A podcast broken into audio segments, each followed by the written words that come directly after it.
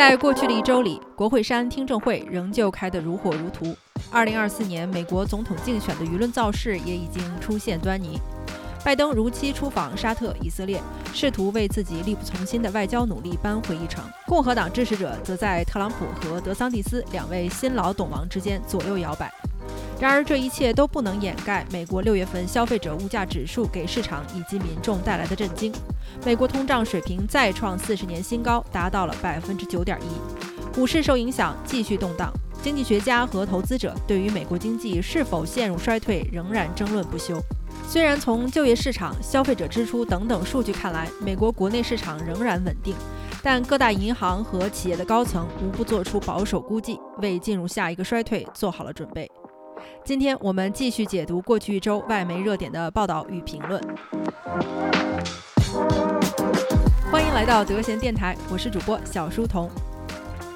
德贤电台是一档实时分享国际媒体观察与思考的播客节目，每周六更新的一周外媒解读，通过评述过去一周占据外媒热点的新闻事件，为中文听众提供一个全方位了解世界热点、洞察外媒话语体系和意识形态逻辑的信息途径。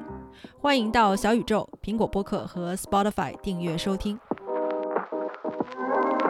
美国于周三公布了六月份的消费者物价指数。与美联储强势手段的预期效果相反，通胀率再创四十年新高，达到了百分之九点一。对于最近接连被高通胀突袭的美国金融市场和民众来说，六月份的数据显然称不上是个新鲜事。据《经济学人》发表于七月十三日的文章表示，投资者虽然已经预料到六月份通胀形势更为严峻，但百分之九十一的数据仍然超过了市场预期的百分之八点八。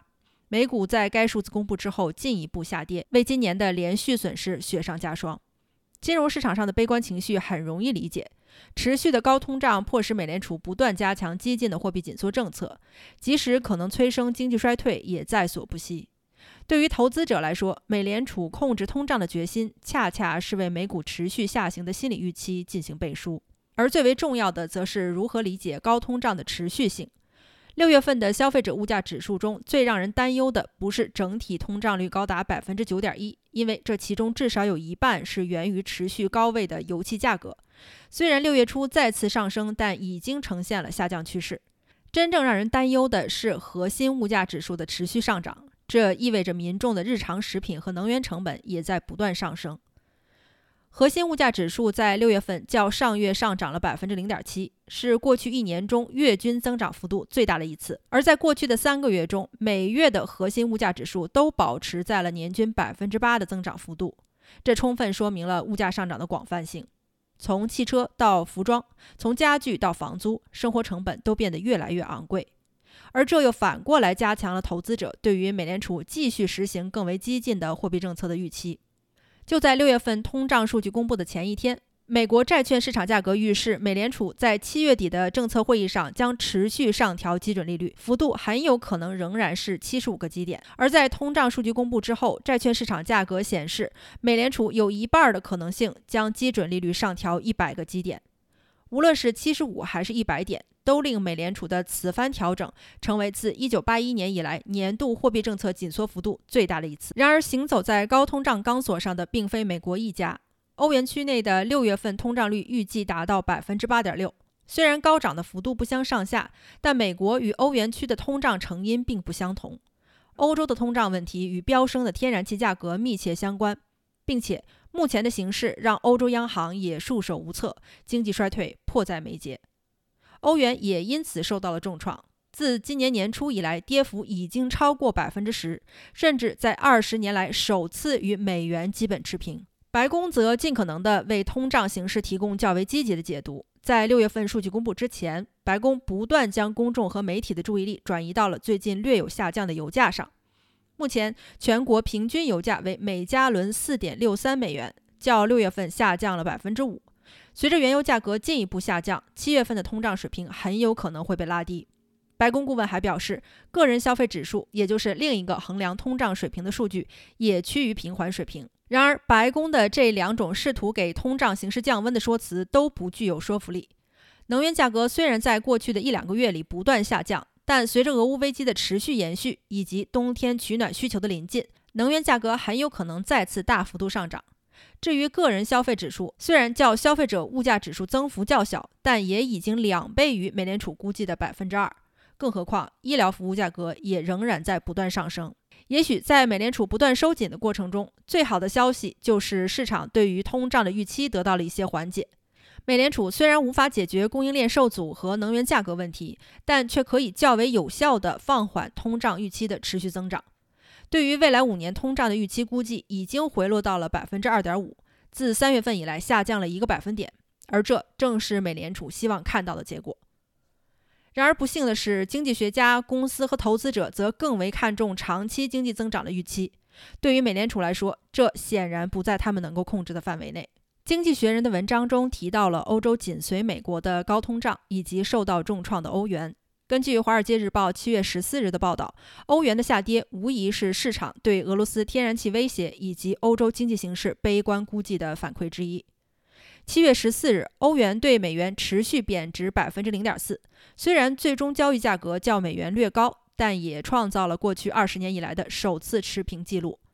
欧元自今年年初就一直走低，尤其是在受到俄罗斯可能全面停止对欧洲天然气供应的威胁下，市场对欧洲经济迅速陷入衰退的恐慌，导致了欧元近期的贬值。虽然与美元持平对于投资者来说实质影响有限，但作为欧洲经济形势的象征，欧元贬值带来的影响是欧洲市场和投资者都不愿看到的。与2002年初欧元发行伊始低于美国价值时相比。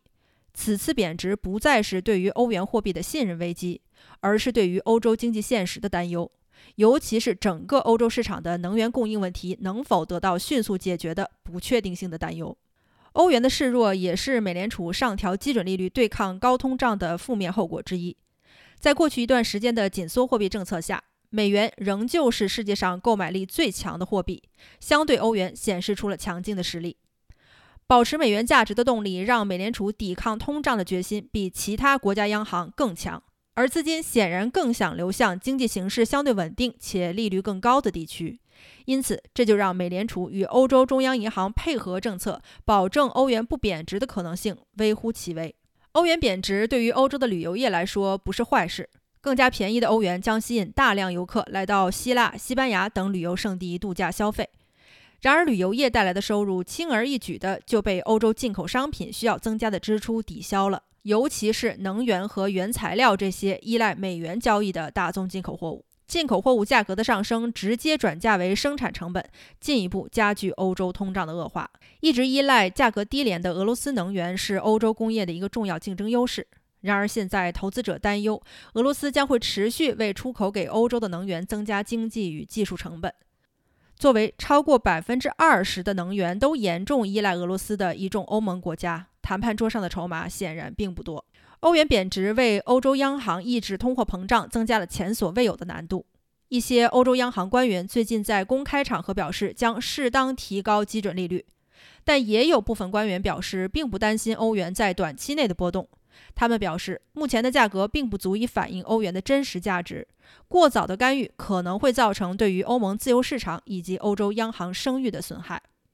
然而，现实是，无论欧洲央行是否及时调整基准利率，欧洲的通胀都将不可抑制地上升。对于一个经济形势受到严重威胁且通胀日益恶化的欧洲，一个能源和粮食都可以自给的美国，在国际金融投资者的眼中仍然是资本的避风港。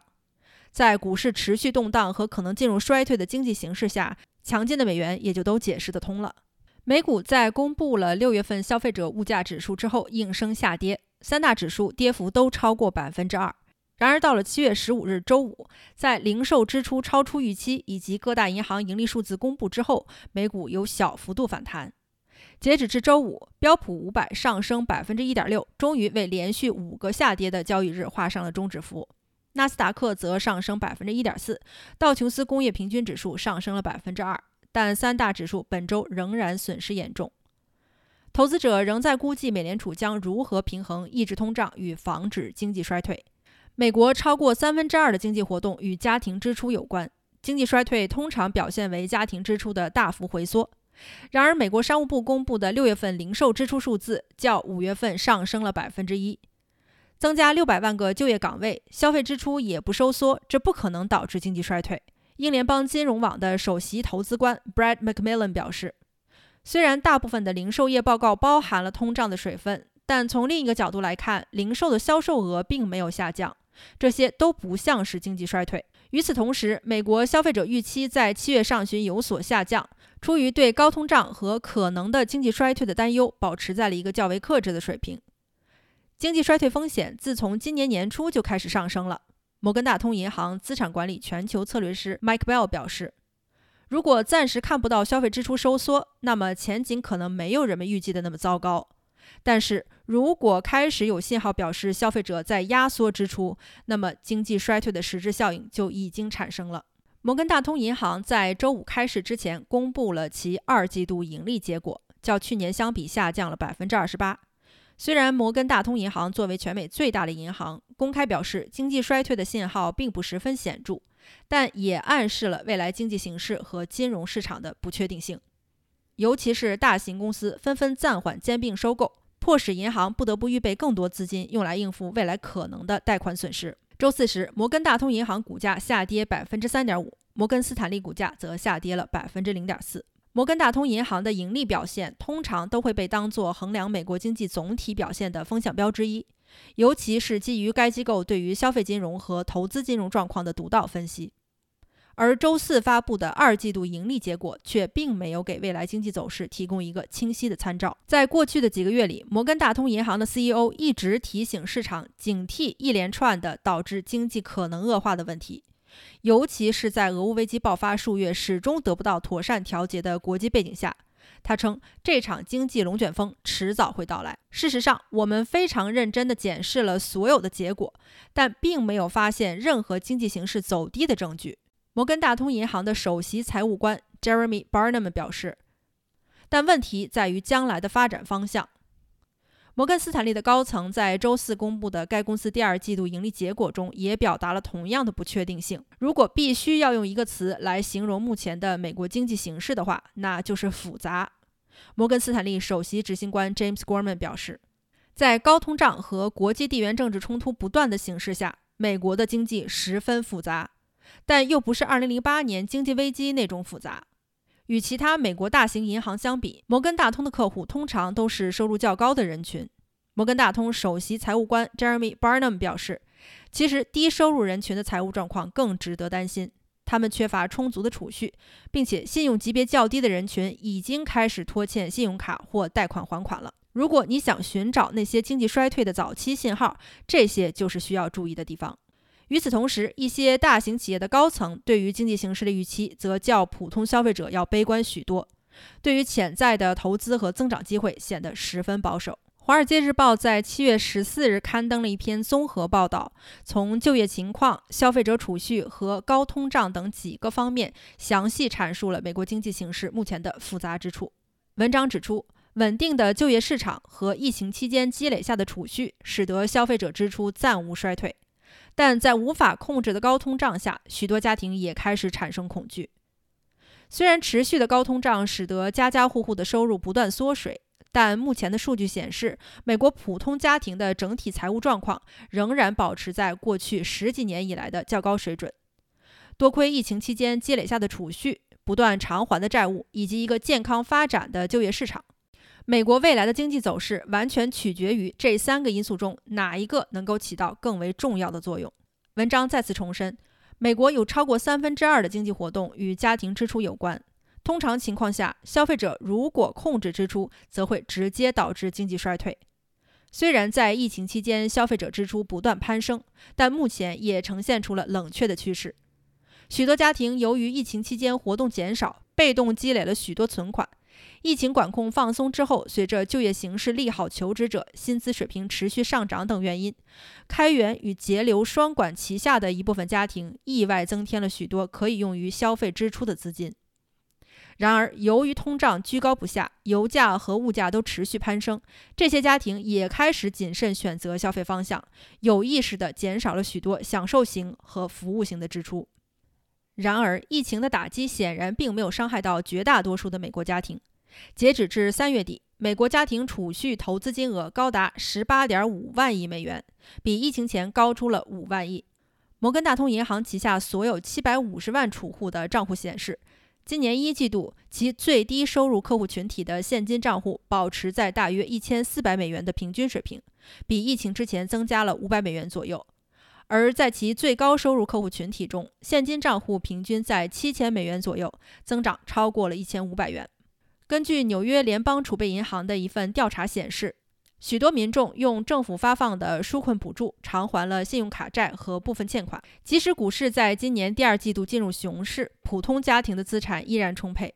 截止至一季度末，美国家庭的平均净资产，也就是房产、理财产品减去债务后的净额度，是其家庭可支配收入的八倍，高于两千年的六点七倍和一九九零年的六点二倍。福特汽车的首席财务官更表示，消费需求对于福特来说是前所未有的高。我们的生产线一直保持健康有序，今年有大约三十万份订单，已经超过了公司的年平均产量。然而，密歇根大学在其长达几十年的调研消费者和普通家庭对于支出、通胀以及经济前景预期的研究中发现，目前的美国消费者显示出了强烈的失望和沮丧态度。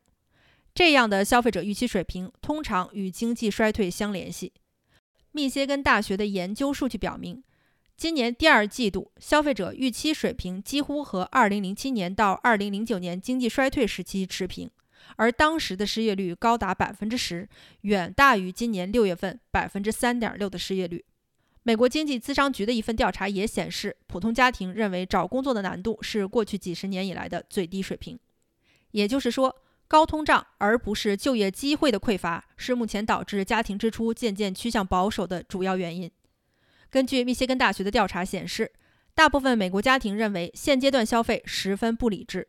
尤其是购买大件商品。诸如汽车或者是家用电器，远比2001年或者是07到09年金融危机时还要糟糕。密歇根大学该项调查的负责人表示，消费者释放出了强烈的信号，认为目前的高通胀正在逐渐蚕食掉他们的收入。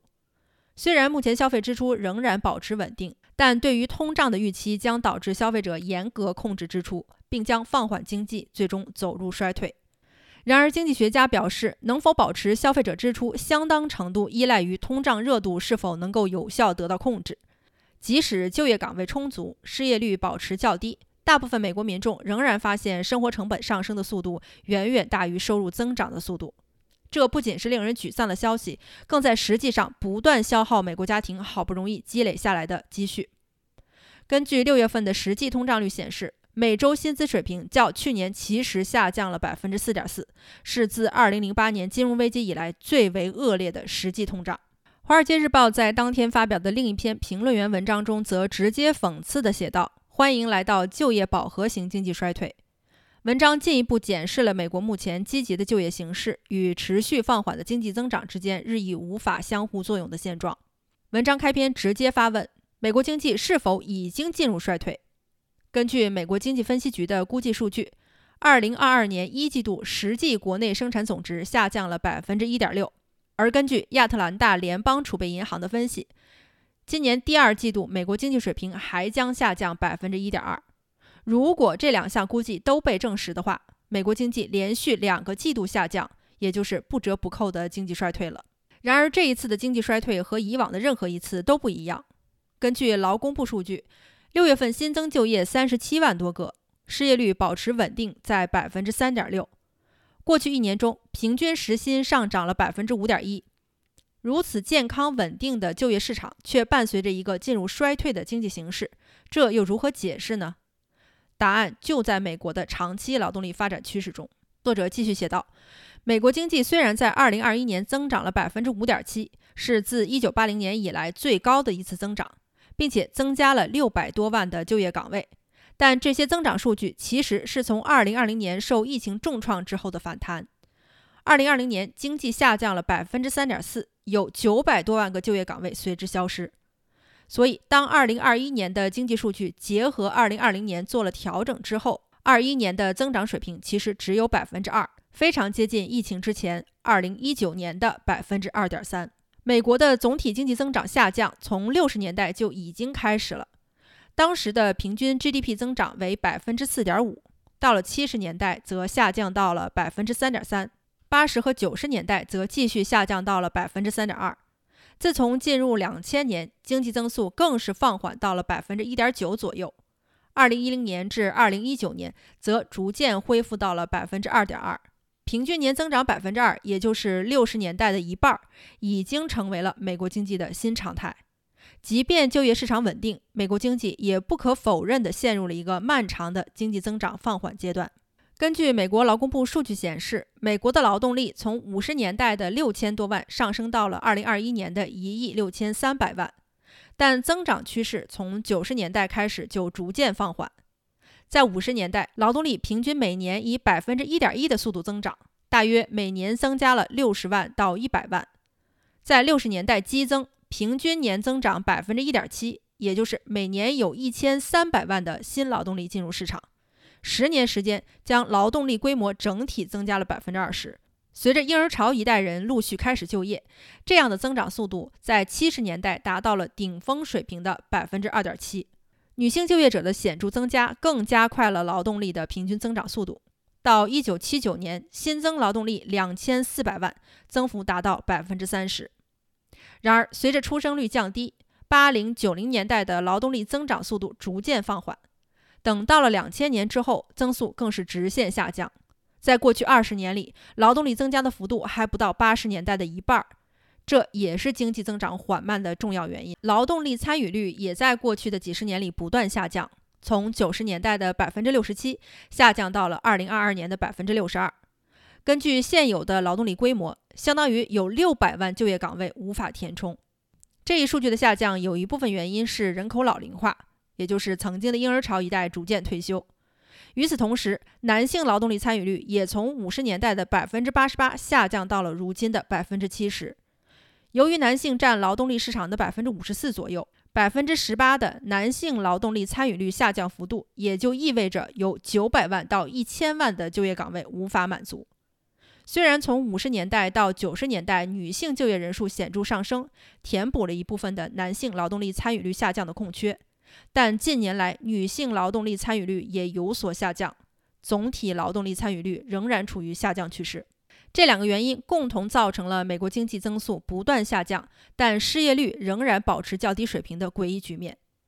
过去几十年的劳动力规模下降，不可避免地造成了经济增长困难的根本原因。如今的失业率统计还有一个问题，那就是离职人员并没有被算在内。如果将失业人口、离职人口等等全部加总起来，实际的失业率应该是百分之九到百分之十，而不是官方数据公布的百分之三点六。作者认为，对于这样的经济和就业形势，很遗憾，并没有一个显而易见的解决方案。高涨的薪资水平的确会吸引一部分人回归就业，更为激进的移民政策也会给美国增加一部分有技术的外国移民。新的科技发展可能会提高现有的工作效率。但这些都不足以从根本上解决美国劳动力持续萎缩的问题。作者最后奉劝，美国人可能需要调整心态，适应一个不断放慢的经济，以及由此带来的国际形势上的变化。今天先聊到这里，我是小书童，我们下期节目见。